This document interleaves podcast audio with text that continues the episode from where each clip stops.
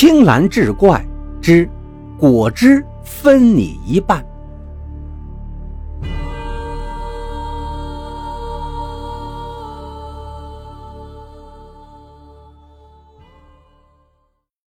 朱大伟笑了笑，便慢慢的讲了起来。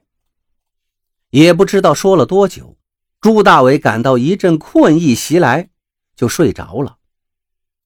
朦朦胧胧中，他又听到了女孩的声音：“水，水。”朱大伟想说话，却忽然觉得自己的嗓子也干得叫裂开了。一摸身旁，那半瓶果汁还在手边。朱大伟拿了过来，拧开盖子，只是将瓶口在自己唇边沾了一下，就又把瓶子放到赵晶晶的嘴边。让他慢慢的喝下去。赵晶晶喝下了这半瓶果汁后，醒了过来。她轻声问道：“你竟然把省下来的半瓶饮料全给我了？”朱大伟哑着嗓音道：“我是男人，保护女生是应该的。”赵晶晶轻叹了一声：“哎，你真是个好人。”谁能找到你这样的人，就是福气呀。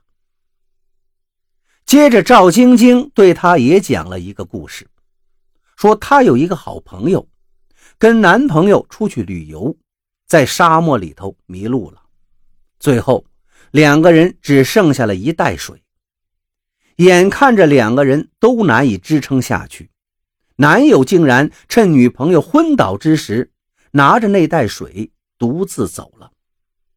后来，男友被人救了，女孩却再也没有活过来。赵晶晶说完这个故事，又轻叹了一声，对朱大伟说道：“哎，你把水全给我喝了，自己也支撑不了多久的。我们得想办法出去。你是个好男人，他跟着你，我也就放心了。”说到这儿，他站了起来。用力推着四周的墙，朱大伟觉得他说的话非常的莫名其妙，正想问清楚，就听“呼”的一声，他觉得身后的墙往后倒下去了，自己也随着滚了出去。当他站起来时，却发现自己正站在一片废墟中，天上的太阳火辣辣的照着，嗓子也不干了。小巷里正好有人经过，他大声喊道：“喂，还有人被困在这里，快来救人呐！”听说有人被困，路人立刻报了警。可等救援人员来到时，把这里翻了一遍，也并没有发现其他人。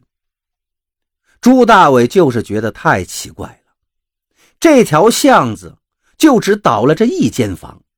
如今都清理干净了，真的不可能再有什么人了。可是那个叫赵晶晶的女孩去哪儿了呢？大家问朱大伟是怎么被压在底下的，朱大伟便说了昨晚的经过。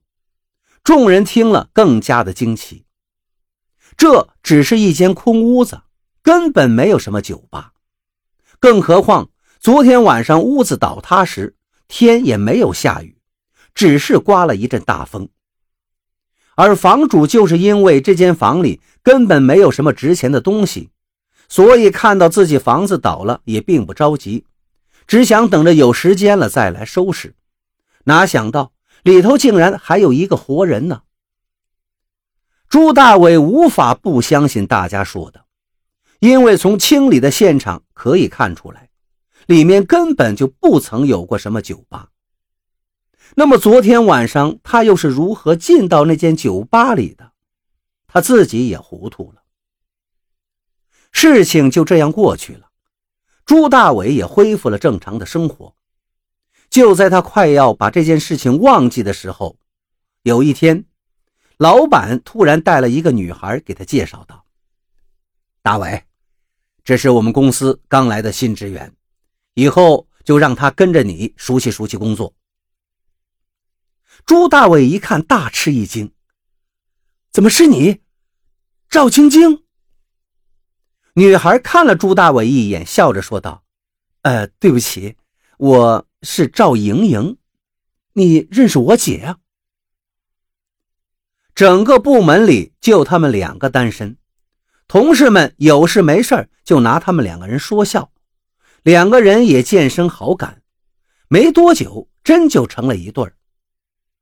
朱大伟说起那天和赵晶晶一起被困的事情，赵莹莹却说道：“不可能，我姐两年前就死了。”原来，两年前，赵莹莹的姐姐赵晶晶。跟男朋友一起出去旅游，在沙漠里迷路了。等救援人员找到他们时，男朋友被救活了，可他的姐姐却已经死了。据她姐姐的男朋友说，他们被风沙吹散了。男朋友在沙漠里找了几天，也没找到他姐姐。而朱大伟听到后，就觉得自己脊背发凉。难道是赵晶晶知道自己将要认识他的妹妹，这才来刻意查看他的人品的？可他也没有把这种想法说出来，因为他知道，就算说了，也没有人会相信。